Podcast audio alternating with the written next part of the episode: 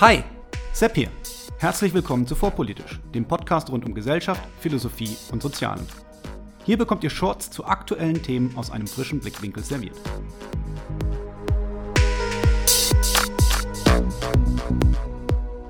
Freunde, mir ist ein Fauxpas unterlaufen. Normalerweise bitte ich meine Gäste, sich kurz selbst vorzustellen, und so ist es auch im Vorgespräch abgesprochen. Bei meinem heutigen Gast war ich aber so übermotiviert, in das Gespräch mit ihr einzusteigen, dass ich diesen Teil komplett vergessen habe. Dies tut mir leid und ich möchte es insofern wieder gut machen, indem ich dies jetzt kurz nachhole. Mein heutiger Gast ist Dozentin mit Schwerpunkt auf Migration, Integration, Teilhabe und muslimisches Leben in Deutschland. Sie studierte Literaturwissenschaft und Geschichte und war die erste türkischstämmige Redakteurin in einer deutschen Qualitätszeitung. Zudem engagiert sie sich ehrenamtlich in Stiftungen und zivilgesellschaftlichen Organisationen. Ladies and Gentlemen, mein Gespräch mit Canan Topçu. Ja, hallo und herzlich willkommen zu einer weiteren Episode von Vorpolitisch Meets. Heute mit Canan Topçu, Autorin von Nicht mein Antirassismus, warum wir einander zuhören sollten, statt uns gegenseitig den Mund zu verbieten. Eine Ermutigung. Erschienen 2021 bei Quadriga. Hallo Frau Topçu, danke, dass Sie sich Zeit genommen haben. Ja, hallo und danke für Ihr Interesse an meinem Buch und an meinen Positionen. Ja, es freut mich, dass das geklappt hat. Wir sprechen über Ihr Buch, aber auch damit ja über Ihre Position und über Ihre Lebensgeschichte, die Sie in dem Buch ja alle ineinander weben und fand das ähm, sehr schön gemacht, wie Sie die Ebene vom Persönlichen zum Konzeptionellen schlagen und auch immer wieder die Querverbindungen wiederherstellen. Der Ausgangspunkt des Buches, wenn ich es richtig verstanden habe, war das Attentat in Hanau vor drei Jahren und ein Artikel, den Sie in der Süddeutschen Zeitung geschrieben hatten. Und auf das Feedback zu dem Artikel haben Sie das dann in Buchform gebracht. Können Sie vielleicht für unsere Hörer nochmal beginnen mit dem Attentat in Hanau? Sie leben und lebten ja auch damals schon in Hanau. Geben Sie uns doch mal vielleicht so einen kleinen Einblick, ähm, wie das alles begonnen hat. Also ich weiß jetzt gar nicht, ob die Idee für das Buch war ja nicht das Attentat von Hanau. Das ist eigentlich in einem anderen Kontext entstanden. Beziehungsweise das war so ein Prozess.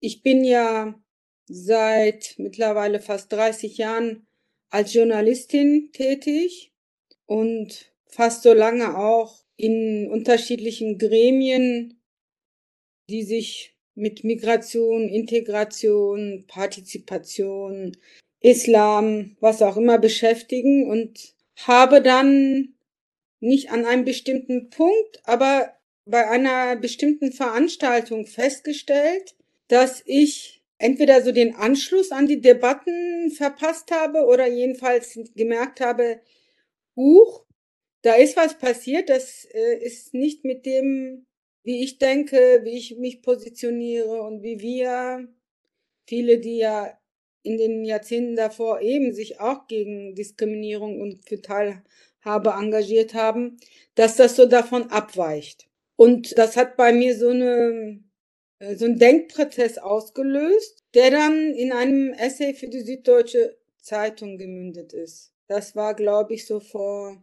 zweieinhalb, drei Jahren. Da habe ich dann so laut nachgedacht quasi, was mir an diesen Akteuren oder an diesem neuen Antirassismus, wie ich das mal nenne, so stört oder was mir irgendwie nicht gefällt oder was mich so von denen unterscheidet und warum ich mich nicht dazugehörig fühle. So an Hanau und an den Aktivismus der Initiative, die sich hier dann gegründet hat nach dem Attentat, daran habe ich dann auch nochmal erkennen können, dass es nicht so die Art des Aktivseins ist, für das ich stehe und für das auch viele in den vielen Jahrzehnten davor auch sich engagiert haben. Genau, und Sie waren ja, darf man so sagen, glaube ich, ähm, sehr, sehr erfolgreich. Sie waren die erste Frau mit türkischem Hintergrund, die für eine überregionale Qualitätszeitung geschrieben hat. Das war, glaube ich, die Frankfurter Rundschau damals. Sie haben für eigentlich fast alle großen Qualitätsmedien Beiträge verfasst. Und Sie selber sind als, als junges Mädchen nach Deutschland gekommen. Sie sagen ja, dass sich da was geändert hat. Ist das eventuell ein, ein Generationenkonflikt, den wir da beobachten? Ist das ähm, aus dem Generationenkonflikt eventuell erklärbar oder hat sich da noch was anderes geändert? Also das ist ein Muster, mit dem das erklärt wird, dass der Unterschied zwischen den Akteuren, die sich in diesem Aktivismus nicht wiederfinden, darin besteht, dass wir eben zweite Generation sind oder eben nicht in Deutschland geboren ist, das sehe ich aber so nicht, weil es auch viele gibt, die auch in Deutschland geboren sind, eine Migrationsbiografie haben oder eben, wie es in der Sprache der Aktivisten ist, nicht als zugehörig gelesen werden und trotzdem aber diesen Art von Antirassismus und ähm, Antirassismus-Aktivismus nicht zustimmen.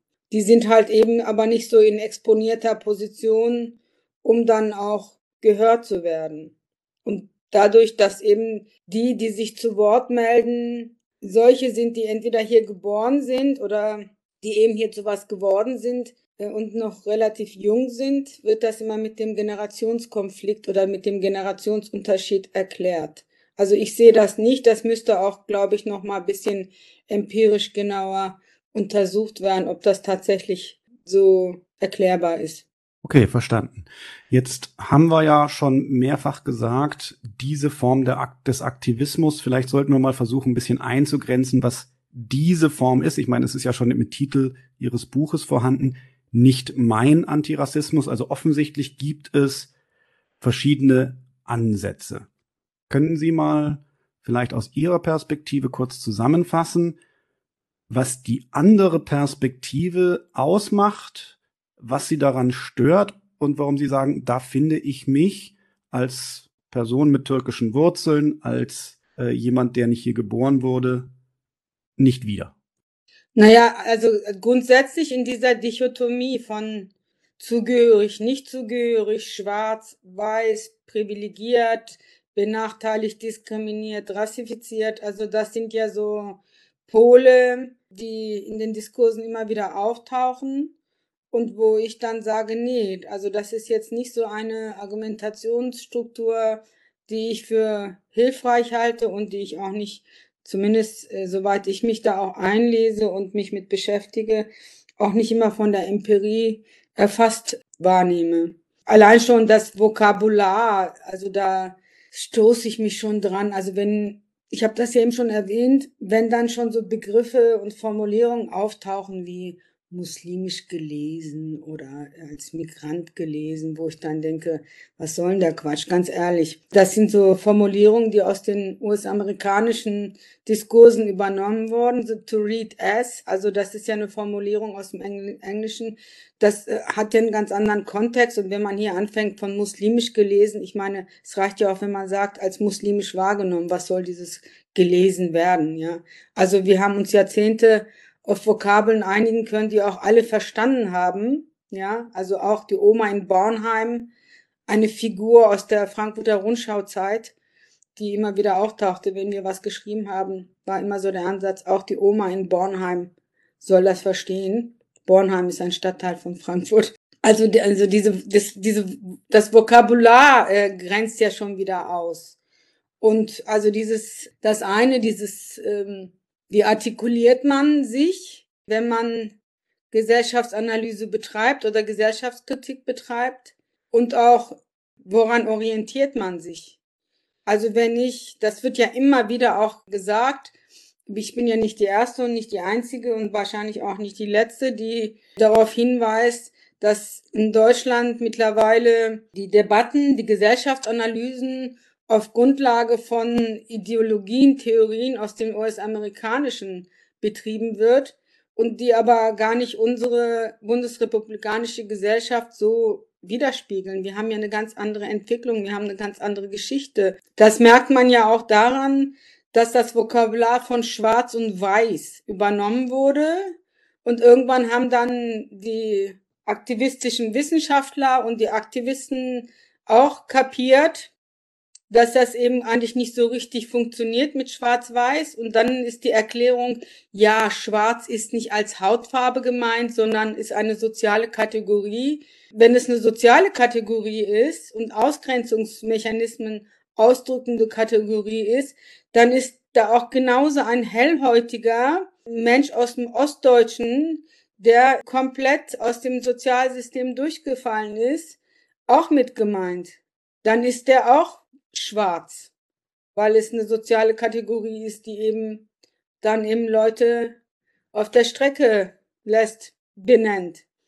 Da merkt man dann auch, dass das halt nicht so richtig hinhaut. Dann würden jetzt die Akteure aus der Antirassismusgruppe sagen, na ja, aber Hellhäutige haben es immer noch besser als Schwarze, tatsächlich Hautfarben oder Migrantisierte, wo ich denke, nee, auch das stimmt nicht. Also das sind so, sie werden immer mit irgendwelchen Erklärfiguren, Erklärmustern quasi darauf hingewiesen, dass die, das Gegenargument, was solche Leute wie ich bringen, nicht stimmig ist. Und irgendwann endet es damit, ja, man würde ja Täter-Opfer-Umkehr machen in den Debatten.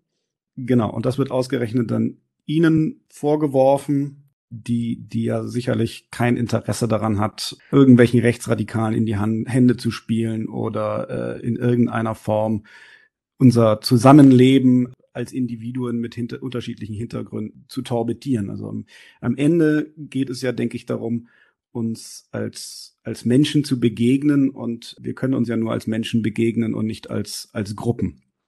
Eine, eine Person, die Sie in Ihrem Buch ansprechen, und ich möchte mich nicht an Personen abarbeiten, sondern eher über Positionen sprechen, aber weil Sie es in Ihrem Buch erwähnt haben und ich auch äh, selber schon auf Twitter zumindest mich dazu geäußert habe. Sie sagten, da wird viel aus den amerikanischen Diskursen übernommen, was für Europa einfach nicht stimmig ist. Und man kann sogar argumentieren, dass es vielleicht selbst für Amerika nicht stimmig ist.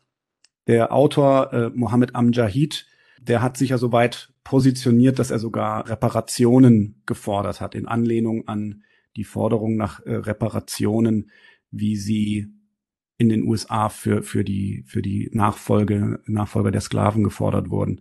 Eigentlich eine völlig absurde Position, oder? Ja, also auch ich will mich nicht an Personen abarbeiten. Und das habe ich auch im Buch weitgehend äh, eingehalten. Es gibt, glaube ich, zwei, drei Passagen, in denen ich auch konkret Personen und Namen benenne und aufgreife, weil das für mich auch dann wirklich relevant war, um das dann exemplarisch zu machen. Und das ist so ein Beispiel, an dem auch A, tatsächlich deutlich wird, was das für eine Absurdität bekommt, wenn man diese US-amerikanischen Diskurse herunterbricht auf Deutschland. Und B, auch ein Beispiel für Ressentiments. Also ich spiele jetzt mal die Küchenpsychologin und versuche anmaßend sicherlich, aber auch so einen, eine, einen Autor wie ihn mit einer Ferndiagnose zu analysieren, dann würde ich sagen, da ist auch ganz viel Ressentiments dabei.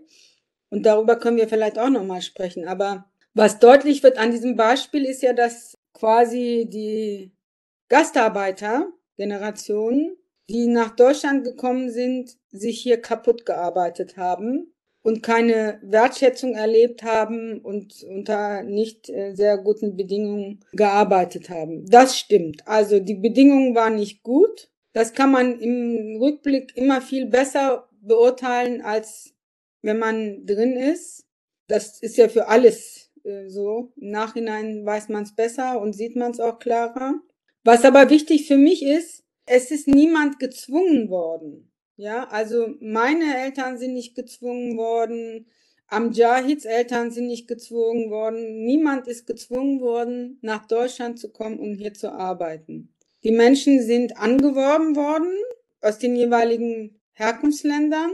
Und im Fall der Türkei ist es ja nicht mal so, dass die, dass die Bundesrepublik 1961 das Anwerbeabkommen, was unterschrieben wurde, forciert hat, sondern es war ein ein Abkommen, was auf Betreiben der Türkei stattgefunden hat. Also die, die türkische Regierung, die damalige, hat sich an die deutsche Regierung gewandt und gesagt, wir möchten gerne auch an so einem Abkommen teilnehmen, weil es damals in den also 50er, Anfang der 60er Jahre wirtschaftlich auch der Türkei total schlecht ging. Und dann ist das Abkommen abgeschlossen worden. Und was ich neulich auch durch einen Hinweis eines Kollegen, der lange USA-Korrespondent war, äh, mitbekommen habe, dass es auch auf Betreiben der US-Amerikaner stattgefunden hat. Also dass die US-Amerikaner den Deutschen quasi das auch anempfohlen haben, diesen Vertrag abzuschließen. Also was hat das ähm, für eine Konsequenz? Das heißt, dass Nachkommen aus der Türkei, die sich über die Bedingungen in Deutschland beschweren, komplett aus dem Blickfeld haben, dass eigentlich ein Land nicht in der Lage war, ökonomische und soziale Bedingungen zu schaffen, damit die Leute da bleiben können, wo sie, wo sie ihre Heimat haben. Also sie waren gezwungen zu gehen, weil es die Bedingungen dem Herkunftsland es nicht ermöglicht hat, dass sie bleiben. Und das muss man halt auch immer im Blick mit haben und sich nicht nur als Opfer äh, der bundesrepublikanischen Ausbeutepolitik sehen. Ähm, sicherlich, und da ähm, ist das ist auch kein Widerspruch, war es hier auch nicht ideal, aber ähm, das war so eine Art von Win-Win-Situation. Die Menschen haben sich darauf eingelassen und ähm, sie haben viel Geld sparen und bald zurückgehen wollen. Deswegen gab es auch nicht diese Integrationsprogramme und Maßnahmen und Sprachkurse. Wir sind jetzt schlauer, 50, 60, 70 Jahre später. Aber mit dem Wissen von heute und mit den Erkenntnissen von heute, äh, die Geschichte von früher zu beurteilen, empfinde ich immer als bisschen problematisch und äh, denke mal, wir müssen so ein bisschen auch die Situation seiner Zeit im Blick haben. Auf jeden Fall. Und ähm, wie Sie es gesagt haben, die Situation ist also eine ganz andere als im, im Fall der Nachkommen der, der Sklaven in den USA, denn die sind ja schließlich nicht freiwillig gekommen. Ich finde das interessant, weil das Zweite, ähm, und hier muss ich bekennen, Mut zur Lücke, das Zweite, was mir an der Stelle immer auffällt, ist, es wird über die Arbeitsbedingungen der, der Gastarbeiter geredet, ähm, was viele nicht wissen.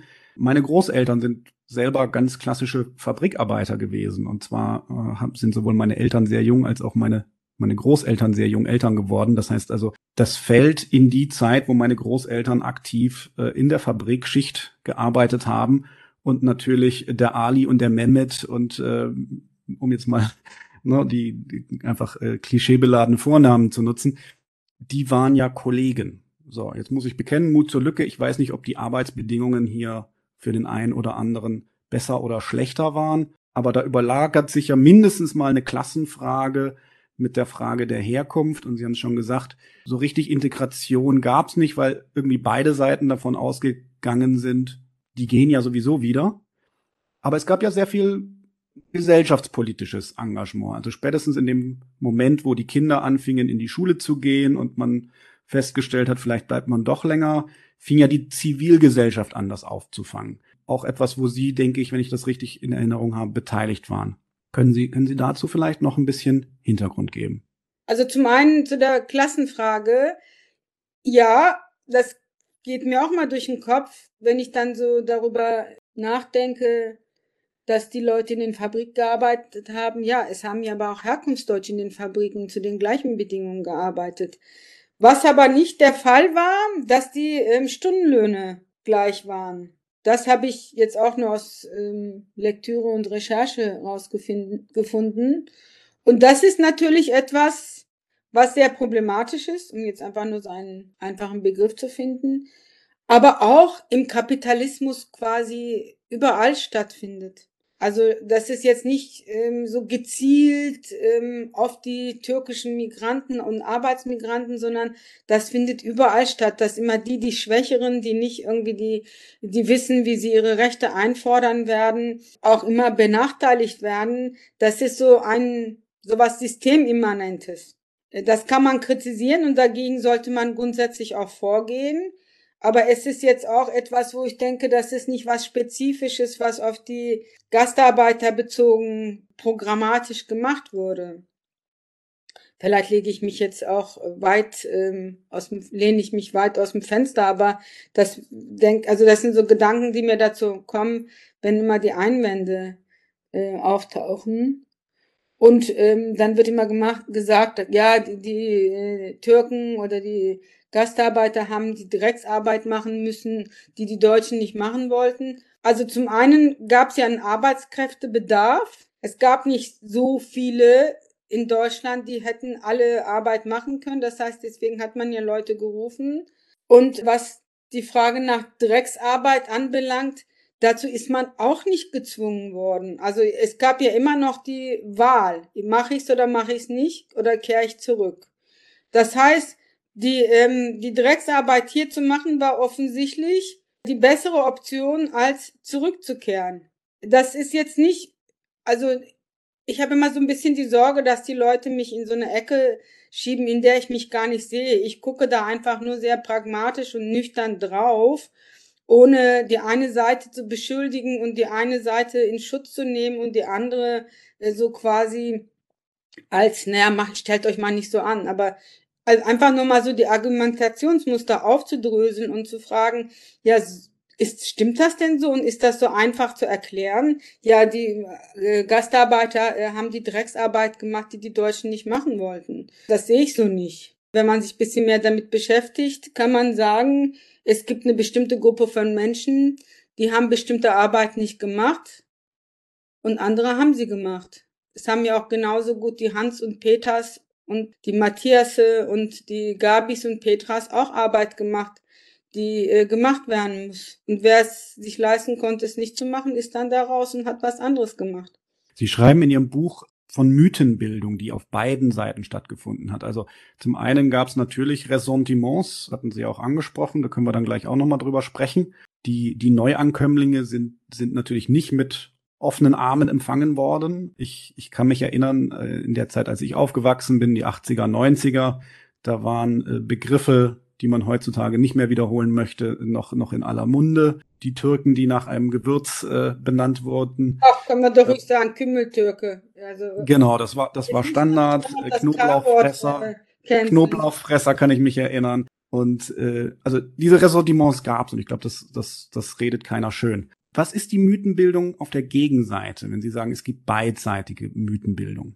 Die Mythenbildung auf der Seite der Arbeitsmigranten, insbesondere kann ich jetzt auch mehr für die Türkeistämmigen sprechen, ist ja so, die haben uns hier die Knochen abgearbeitet, wir haben uns hier äh, zu Tode gearbeitet und wir haben uns äh, krank gearbeitet und es gibt keinen Dank dafür. Und die Bundesrepublik hat ja auch jetzt versucht in den vergangenen Jahren, zum einen als dann dieses 60-jährige Anwerbeabkommen war, gezielt eben auch so eine Feier zu gestalten, wo die Vertreter der ersten Generation da waren oder jetzt im Herbst, als dann dieses neue Einbürgerungsgesetz durchging, dass eben auch so Menschen, die jenseits 65 sind, ohne bestimmte Bedingungen zu erfüllen, die Staatsbürgerschaft erlangen können, so quasi als ein verspätetes Dankeschön, als Wertschätzung.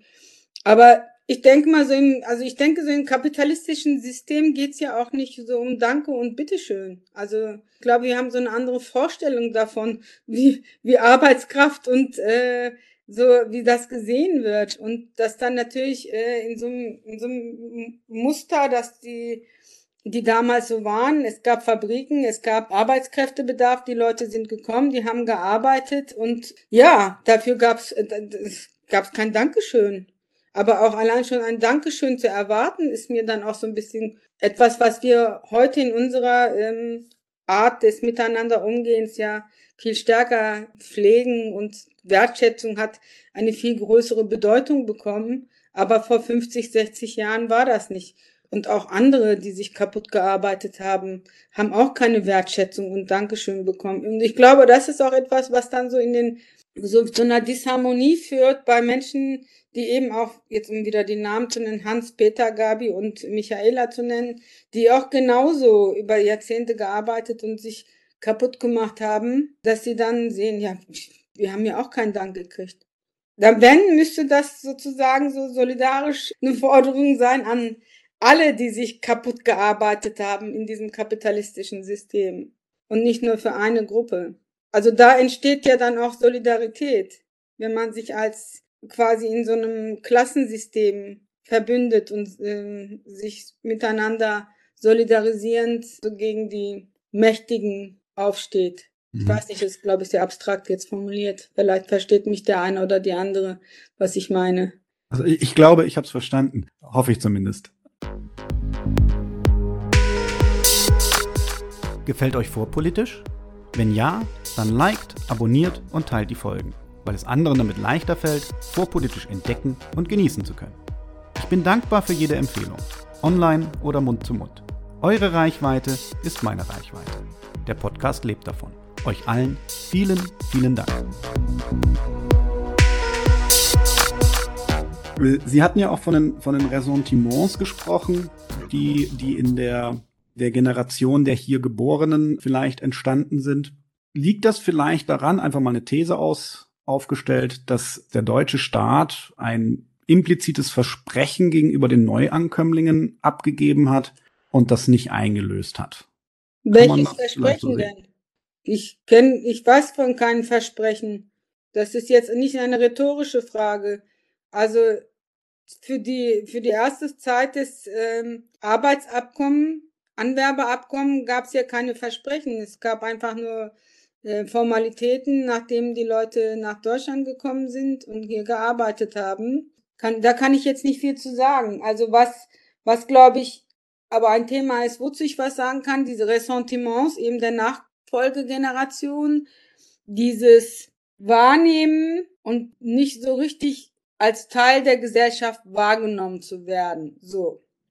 Obwohl diese Menschen sich als Teil dieser Gesellschaft empfinden und immer wieder aber in Situationen erleben oder meinen wahrzunehmen, dass sie ausgrenzt, ausgegrenzt werden. Also dieses Othering oder verandert werden, wie es ins Deutsch übersetzt wird. Das hat tatsächlich auch was damit zu tun, dass eben diese Gesellschaft politischer, gesellschaftlicher, medialer Ebene zu spät darauf reagiert hat, dass wir eine plurale Gesellschaft werden und geworden sind und das nicht kommuniziert wurde, politisch nicht kommuniziert, politisch nicht gewollt wurde von bestimmten Parteien und Gruppen, gesellschaftlich nicht das äh, aufgegriffen wurde, thematisiert wurde und medial ja auch lange nicht. Äh, so dass es eine große Bevölkerungsgruppe auch gibt, die die Realitäten dieses Landes noch nicht verinnerlicht haben, dass wir eben eine bunte Republik sind. Das ist doof, jetzt mal ganz blöd gesagt, auch das ist blöd. Äh, die haben den Anschluss verpasst quasi, weil es über die Kanäle, über die sie diese Realität hätten wahrnehmen können, das nicht vermittelt wurde. Kann man ja auch sagen, ja, sie hätten sich ja auch da schlau machen können. Sie hätten sich ja auch dafür interessieren können und sie hätten sich auch weiterbilden können. Nun sitzt man aber in unterschiedlichen Blasen und man weiß nicht, in welchen Lebenswirklichkeiten die Leute sind und welche intellektuellen Kapazitäten sie haben, um immer mitzubekommen, wie sehr sich die Gesellschaft verändert und up to date zu sein. Also und dann diesen Menschen zum Vorwurf zu machen, dass sie es ja immer noch nicht kapiert haben, da sind wir schon seit 60, 70 Jahren hier und, und immer noch haben es noch nicht kapiert. Ja, so ist es. Dann kann man das den Menschen in einem freundlichen, netten Ton erklären oder es auch sein lassen, aber denen nicht zum Vorwurf machen.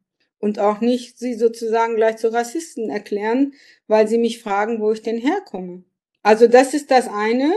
Da sind Versäumnisse gewesen, die aber ja auch nachgeholt werden, die ja auch medial nachgeholt werden und für die ich mich übrigens Jahrzehnte auch engagiert habe. Seit ich als Journalistin arbeite, habe ich mich immer dafür engagiert, mehr Vielfalt in den Medien sowohl thematisch als auch personell und das auch quasi so zu einem natürlichen Prozess werden zu lassen, dass diese bunte Republik auch medial auftaucht, ohne dass man das explizit benennen muss. Das findet ja jetzt auch statt. Also da sind ja Prozesse da, da, da tut sich ja ganz viel. Und auch auf gesellschaftlicher Ebene. Ich meine, als ich vor 30, 40 Jahren Literaturwissenschaft angefangen habe zu studieren, da gab es diese ganzen Bücher, die sich mit, mit dem Phänomen des ähm, Migrantenseins oder irgendwie dem Phänomen des Dazwischenseins, diese ganzen äh, sich selbst spiegelnden äh, Bücher, Romane, des Wo gehöre ich hin und diese ganze Thematik tauchte da ja gar nicht auf. Wenn es vielleicht äh, es gegeben hätte, dann hätten die dann hätte das auch über die Literatur viel stärker stattfinden können, zumindest bei der lesenden Bevölkerungsgruppe. Und auch das haben wir ja jetzt. Also wenn Sie sich die Verlagsprogramme angucken der letzten fünf, sechs Jahre, meine Güte, wie viele Bücher von Autoren, äh, die Namen haben, die man so als erstes auch fremd wahrnimmt, die aber eben Menschen dieser Gesellschaft sind und die aber auch ihre Migrationsbiografien, die Familiengeschichten erzählen, die auch das vermittelbar machen. Also auch dieser Vermittlungsprozess findet statt und auch politisch. Ja, wir haben jetzt so viele Politiker, Bundestagsabgeordnete, wir haben schwarze Bundestagsabgeordnete. Also es hat sich doch auch vieles geändert und immer noch wird gemeckert. Also ich bin so jemand, ich habe jetzt glaube ich den Faden verloren, ich weiß gar nicht mehr, was Sie genau gefragt haben, aber ähm, ich erzähle einfach mal. Also ich bin so jemand, die immer so auch drauf guckt, äh, wo ist denn auch Positives zu sehen? Was hat sich denn zum Positiven gewandelt? Und diese positive Wandlung hat ja ihre Ursprünge nicht in diesem lauten Antirassismus-Aktivismus, den wir jetzt haben, sondern weil im Hintergrund ganz viele Menschen der Zivilgesellschaft sich dafür engagiert haben, ohne krakelnd äh, durch die mediale Landschaft äh, zu ziehen.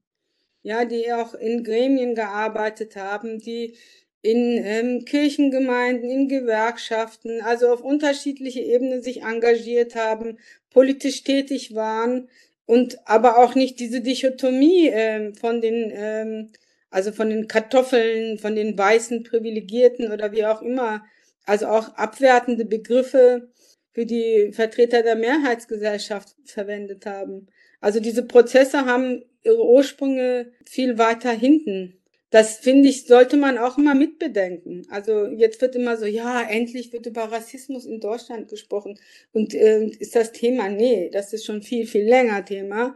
Aber es wurde nicht mit dem Label Rassismus debattiert, sondern Teilhabe, es waren ja so Prozesse, früher ist es gegen Ausländerfeindlichkeit, Diskriminierung, Teilhabe, Partizipation, Integration. Wir haben auch so ein bisschen das Problem, und das ist vielleicht so die junge Generation, die eben auch sich nicht so auskennt in der Geschichte, um auch zu erkennen, dass viele andere da echt sehr viel Arbeit geleistet haben. Deswegen können sie eben überhaupt jetzt auch so sich hervortun und diskutieren und Forderungen stellen.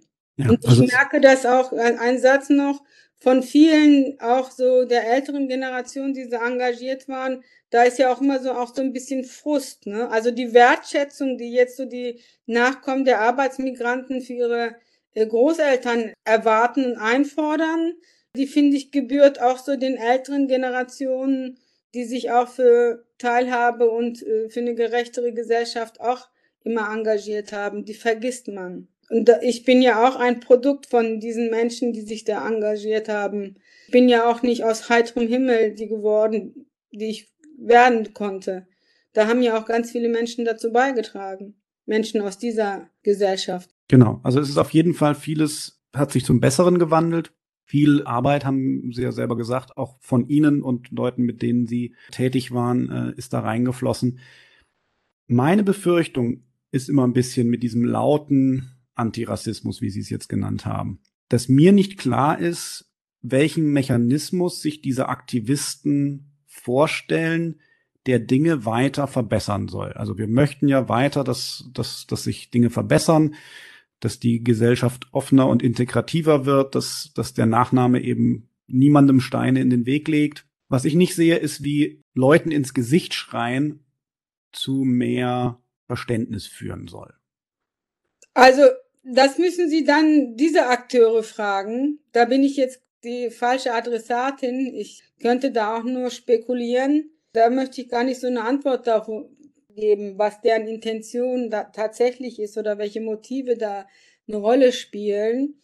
Was ich aber erkenne, ist die Wirkung, dass man eben dann auch einen Teil der ähm, Gesellschaft und Teile der Bevölkerung, die es eigentlich gerade gilt zu gewinnen, so ein bisschen auch verliert. So, und jetzt kommt nämlich immer wieder dieses, jetzt werden sozusagen, jetzt werde so quasi Täter-Opfer-Umkehr betrieben. Das heißt, dass dann so quasi die, die Opfer dieser gesellschaftlichen Bedingungen sind, werden jetzt zu Tätern gemacht, weil sie die äh, Missstände benennen. Also das ist ja zack, äh, landet man in diesem Argumentationsmuster, wo ich dann denke, nee, es geht ja nicht um gerade das nicht, aber sich mal darüber Gedanken zu machen, wie bestimmte Aktionen dann auch ankommen und welche Wirkung sie haben.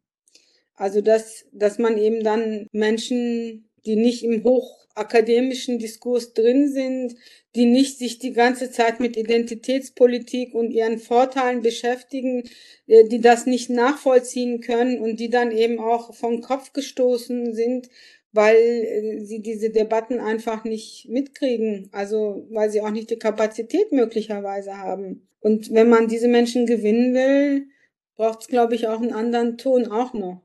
Was ich aber auch nicht sagen möchte, dass so Aktivismus per se nicht in Ordnung ist, äh, ganz und gar nicht.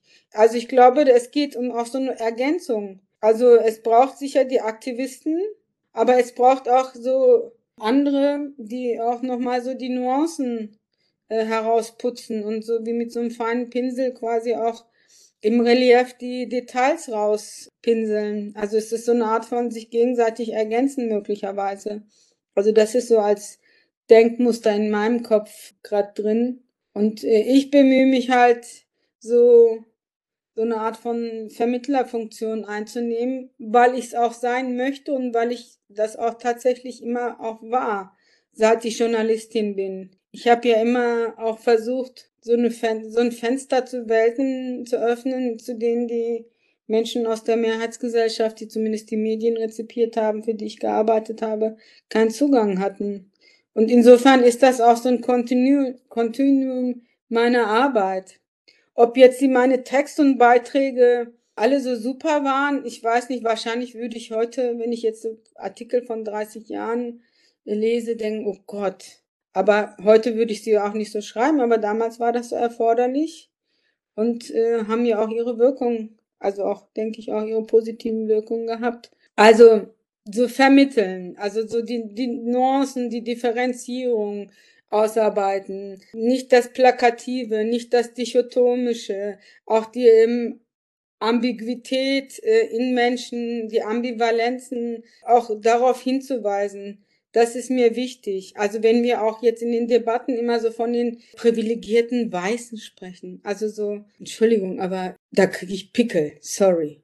Ähm, da denke ich nämlich, also dann denke ich an Individuum und nicht an dieses theoretische soziologische Konstrukt, sondern dann denke ich an Menschen, die ich in Ostdeutschland bei Lesereisen auch getroffen und kennengelernt habe und die alles andere als privilegiert und weiß sind. Ja, und die alles andere als irgendwie ein gutes Leben führen. Und ähm, das sind dann so meine Sorge, das sind die, die dann über diese Debatten auch irgendwann mal zu den äh, rüberschwappen, weil sie ähm, sich dann keine politische Heimat sonst mehr haben. Und Sie hatten ja angesprochen, dass Sie manche Texte so nicht mehr schreiben würden. Wahrscheinlich, denke, weiß ich nicht. Ich habe sie nicht gelesen. Kontrafaktisch. Texte, die ich vor 30, 20, 15 Jahren geschrieben habe. Ich erinnere mich an einen Artikel für Zeit, da habe ich auch das Wort Zigeuner äh, verwendet. Wahrscheinlich würde dann heute der Kollege in der Redaktion, der den Text redigiert, das Wort mir rauslöschen wollen. Und ich würde dann aber auch mit ihm diskutieren. Ja, aber worauf ich raus wollte, ist, von mir, sorry. das, ist, das zeigt ja auch, dass sich, dass sich die Gesellschaft in diesen 30 Jahren ja durchaus, durchaus gewandelt hat. Sie sind Journalistin, aber nicht nur. Sie sind ja auch Dozentin mit Schwerpunkt auf Migration, Integration, Teilhabe und muslimisches Leben. Können Sie uns dazu vielleicht ein bisschen was erzählen? Äh, was ist da Ihre Tätigkeit, Ihr Schwerpunkt? Wie wie können wir die Integration von da, wo sie heute schon ist, äh, noch weiter verbessern? So, jetzt nehme ich mal die Position der antirassistischen oder der aktivistischen Leute an und sage, ja, Integration, das ist davon, äh, allein der Begriff ist ja schon wieder verpönt, ne? Da geht's ja um Teilhabe und nicht darum, dass eine bestimmte Gruppe sich irgendwo integriert, sondern Teil von etwas sein kann und das ihm ermöglicht wird.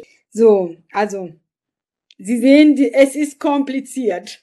Und das macht ja auch schwierig in den Diskursen, weil ganz viele Leute dann auch schon gar nicht mehr wissen, oh Gott, darf ich jetzt diesen Begriff überhaupt verwenden? Passt der? Ist es, oute ich mich als inkompetent, äh, ahnungslos? Also, was mache ich?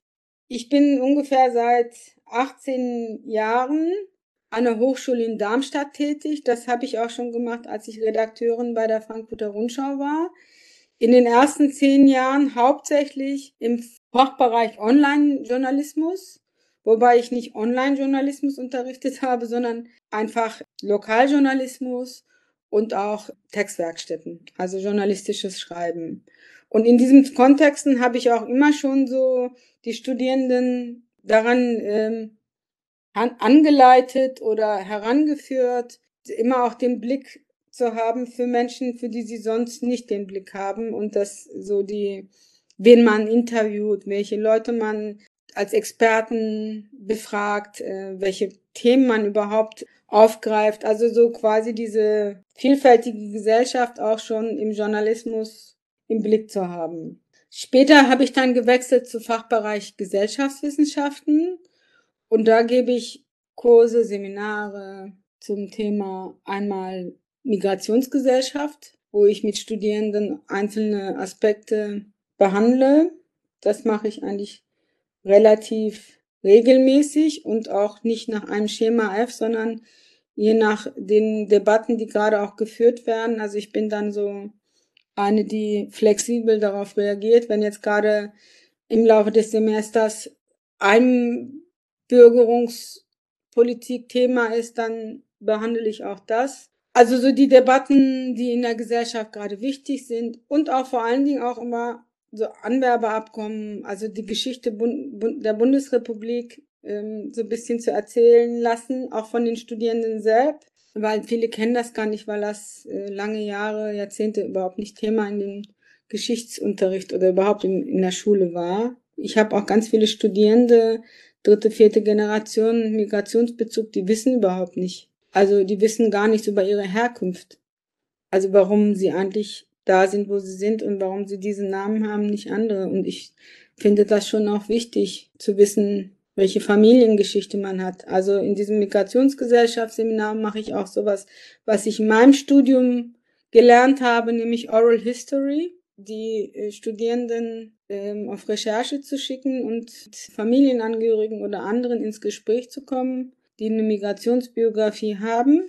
Und ja, das ist das eine und dann anderes, was ich sehr gerne mittlerweile mache, ist ein kultureller Salon, in dem ich Bücher, Filme, Theaterstücke, wie auch immer, thematisiere, die sich mit den, ja, mit Identität, Herkunft, Zugehörigkeit, Heimat beschäftigen.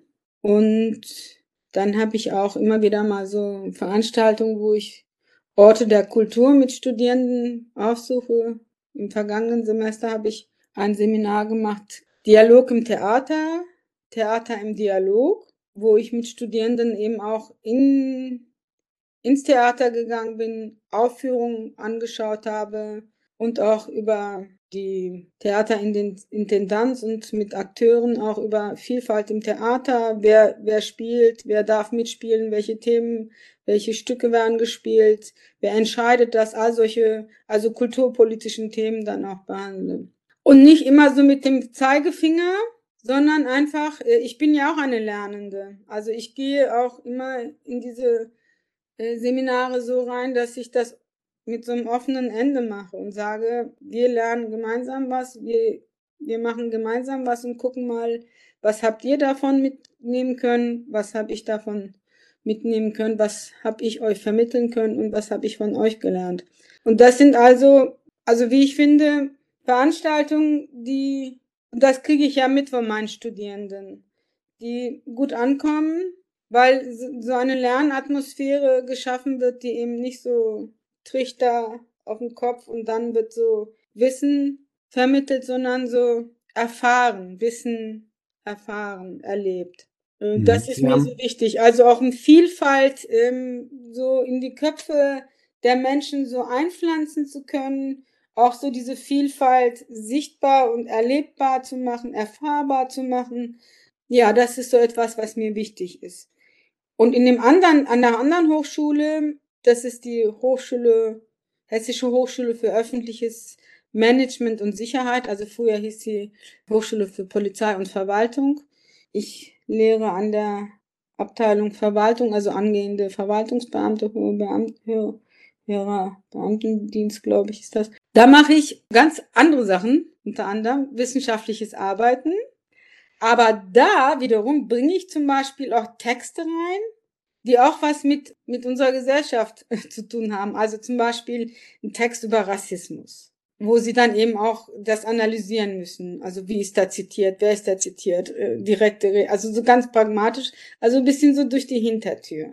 Und dann mache ich Seminare zu Migrations- und Fluchtdebatten, also wo ich mit Studierenden des vierten, fünften Semesters dann auch schon, äh, wie, wie, wie diskutieren wir überhaupt in Deutschland über diese Themen. Und ich bringe dann auch Betroffene in die Seminare. Also wenn ich mir vorstelle, dass dann so angehende Beamte später irgendwie in ähm, im Ausländerbehörde werden, sein werden oder wo auch immer und äh, haben aber eine Klientel, zu der sie noch nie irgendwie Kontakt hatten. Also ich bringe zum Beispiel dann auch Leute rein, die selber äh, Fluchterfahrung haben, ähm, die dann aus der anderen Perspektive erzählen.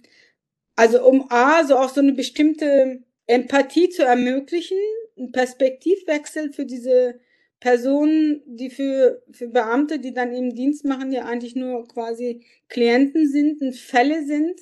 Also auch zu sie so dafür zu sensibilisieren, das sind Menschen, konkrete Menschen, die haben ja auch eine bestimmte Geschichte hinter sich. Ja, also auch, weil das ja wichtig ist, wie spreche ich dann mit den Menschen. Ne? Also das ist ja etwas, was mir aufgefallen ist und die Idee dafür ist entstanden, weil mir ganz viele so äh, Betroffene erzählt haben, äh, was für ein unfreundlicher, barscher Ton auch in den Ämtern äh, herrscht. Und so ich gedacht habe, also was ich machen kann auf einer persönlich individuellen Ebene über meinen Job ist, angehenden Beamten ja die Möglichkeit zu geben, mit denen ins Gespräch zu kommen, ob sie es glauben oder nicht. Jetzt im vergangenen Semester hatte ich auch so einen, einen ähm, jungen Mann, Ende 20, der mit seinen Eltern aus einem afrikanischen Land geflüchtet ist, über zwei, drei Länder nach Deutschland gekommen ist und der das erzählt hat, der irgendwie 20 seine, Jahre seines Lebens einen illegalen Status hatte und der einfach so erzählt hat, wie dies mit in den Behörden war. Und von diesen 16 Studierenden in dem Kurs gab es nur einen, der überhaupt mal in seinem Leben irgendwie mal näheren äh, Kontakt oder ein Gespräch, eine Begegnung hatte mit einem Menschen, der ähm, lange flüchten musste und einen Flüchtlingsstatus hatte. Ja, das sind so ähm, das sind so kleine Dinge, die ich mache, aber ähm, mir ist das wichtig. Ich habe früher auf größeren Ebenen gewirkt, in irgendwelchen Arbeitsgruppen, was weiß ich, Gremien. Das ist mir jetzt nicht mehr so wichtig. Ich mache im Kleinen. Also mein, mein Radius ist kleiner und äh, für mich aber, muss ich sagen, effektiver und erfüllender. Jetzt habe ich aber ganz schön viel geredet. Ich weiß immer dann nicht, das am Ende habe ich ja nicht auf Ihre Fragen geantwortet. Es, das, das ist, ist in so Ordnung. Ein, ein, Stichwort, ne? also in einer Frage ein Stichwort, dann rattert es in meinem Kopf und dann äh, rede ich dazu und äh, verliere aber dann ähm, den Faden und weiß dann gar nicht mehr, ist das jetzt die Antwort auf Ihre Frage. Ich muss gestehen, ich werde es mir später nochmal anhören und dann erinnere ich mich auch erst wieder an die Frage. Auf jeden Fall war es sehr, sehr spannend und sehr erhellend. Und was ich rausgehört habe, ist der Ansatz, äh, den Sie verfolgen, ist Empathie. Und es scheint mir, wenn ich jetzt so drüber nachdenke, der einzige sinnvolle Ansatz zu sein, weil ich sehe einen Wirkmechanismus, wie wenn ich bei Menschen Empathie erzeuge, wie deren Verhalten anderen gegenüber sich positiv verändert. Und äh, Stichwort Ausländerbehörde, wir hatten ja im Vorgespräch äh, drüber gesprochen, ich selber äh, habe ja auch eine Ausländerin in der Familie. Ähm, ich bin sehr gut befreundet darüber mit vielen, mit vielen Ausländern und ich sage jetzt bewusst Ausländer. Ich meine damit Leute, die eben keinen deutschen Pass besitzen, sondern primär als sogenannte Expats zum Arbeiten hierher gekommen sind. Das sind keine Geflüchteten, das sind privilegierte Menschen, wenn man so möchte, in dem Sinne, dass das sind Programmierer, das sind Leute mit Hochschulabschlüssen, auch die berichten mir immer wieder von Erfahrungen mit der Ausländerbehörde, wo man die Hände über dem Kopf zusammenschlägt und sagt, das, das kann gar nicht wahr sein. Also Leute, die keine Termine machen wollen, die jemanden, der seit Jahren hier lebt und arbeitet und fließend Deutsch spricht, irgendwie dann Übersetzer zur Seite stellen wollen äh, als pure Schikane und solche Sachen? Also als pure Schikane würde ich jetzt auch nicht sagen. Jetzt will ich die Leute auch äh, doch bisschen in äh, verteidigen. Also äh, ich glaube, das ist so ein strukturelles Problem. Und zwar wissen wir jetzt seit 2015 auf jeden Fall, sind alle Ausländerbehörden und viele Behörden komplett überfordert. Also da ist, äh, da fehlt es an Personal, da fehlt es an Infrastruktur. Auch so quasi das IT-System ist ja nicht vernetzt. Sie gehen zum Wohnungsamt, haben da alles neu mitzubringen und dann gehen sie zum Sozialamt, ähm, dann müssen sie alles wieder. Also es ist so ein ineffektives äh, bürokratisches System und dann natürlich auch Menschen, die in der Ausbildung nicht ausreichend auf ihren Job vorbereitet worden sind und vielleicht auch Leute, die den falschen Job machen. Also wenn man äh, wenn man da in so einer Behörde gelandet ist und eigentlich kein Menschenfreund ist, dann ist es halt schwierig. Aber so einen Beamtenjob aufzugeben und zu sagen, oh, mir liegt das nicht, ich mache was anderes, fällt auch vielen Leuten schwer, weil dann wiegt die Sicherheit mehr als das Risiko, Job aufzugeben und was anderes zu machen. Also es sind ganz viele Faktoren, die dann eine Rolle dafür spielen, dass die Bedingungen und die Atmosphäre in den Behörden keine gute ist.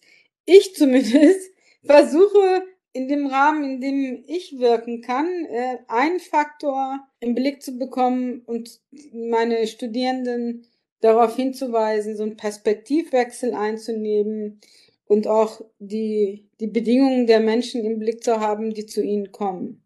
Auf einer politischen Ebene, in Gremien arbeiten, was auch so Ausbildungskonzepte anbelangt und auch so die, die Arbeit, die Struktur der in den Behörden, ähm, da, da sind dann andere, also dann wirken, müssen andere wirken. Also, und ich glaube, da haben wir einen unglaubliches Reform, einen unglaublichen Reformbedarf in Deutschland. Und das ist, glaube ich, so eine politische Aufgabe. Das heißt also, da hat die Politik auf jeden Fall noch, noch Hausaufgaben. Ich gucke gerade auf die Zeit. Unsere Stunde, die wir uns genommen haben, die ist fast um. Ich wollte aber noch mal was zu Ressentiments sagen, weil wir das Nur zu, nur zu. Dass so Ressentiments sind, ne? Äh, ich glaube, den Gedanken habe ich vorhin nämlich nicht zu Ende ausgeführt, was so die äh, Nachkommen an Ressentiments haben. Und das versuche ich immer mit Bezug auf mich selbst zu machen, auf mich selbst, die Therapie erfahren ist, die sich sehr auch mit meinen Empfindungen, meinen Positionierungen, mit meinen Ressentiments beschäftigt hat.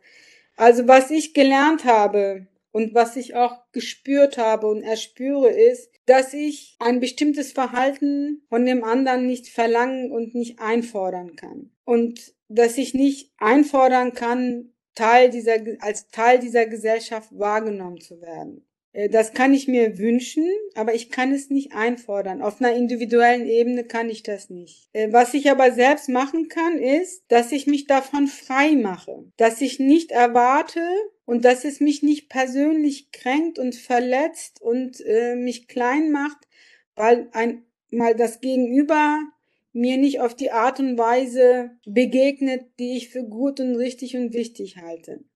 Also wir können uns das wünschen und das ist auch eine Gesellschaft, die ich mir auch wünsche, dass wir uns wertschätzend auf Augenhöhe begegnen, dass wir ein gutes Miteinander pflegen. Aber ich kann das nicht einfordern und nicht erwarten. Das heißt, da ist die, die Arbeit, die ich an mir äh, zu machen habe. Also Resilienz, Selbststärke, ähm, da würde ich sagen, dass diese Generation der Nachkommen, die diese Ressentiments pflegen, äh, wie so dieses HB-Männchen, also sie kennen wahrscheinlich auch noch die Neuen nicht, aber äh, so in die Luft gehen und sich aufregen oder wie der Suppenkasper, äh, nicht von den anderen das zu erwarten, sondern auch selber äh, zu reflektieren und sich nicht so abhängig machen von, von Vertretern der Mehrheitsgesellschaft, die mich als nicht zugehörig erklären oder wahrnehmen. Also ich brauche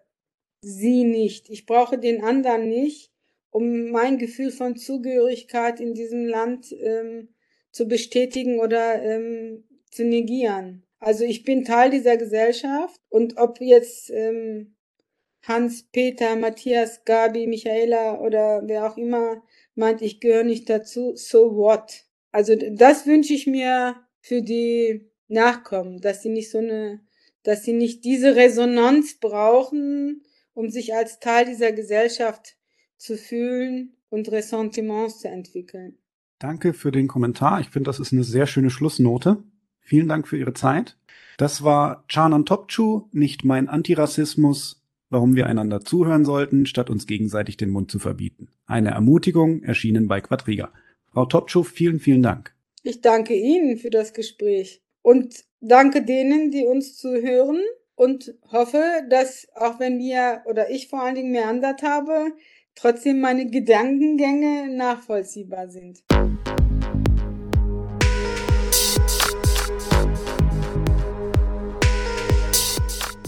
Hier endet eine weitere Episode von Vorpolitisch, dem Podcast rund um Gesellschaft, Philosophie und Sozialem.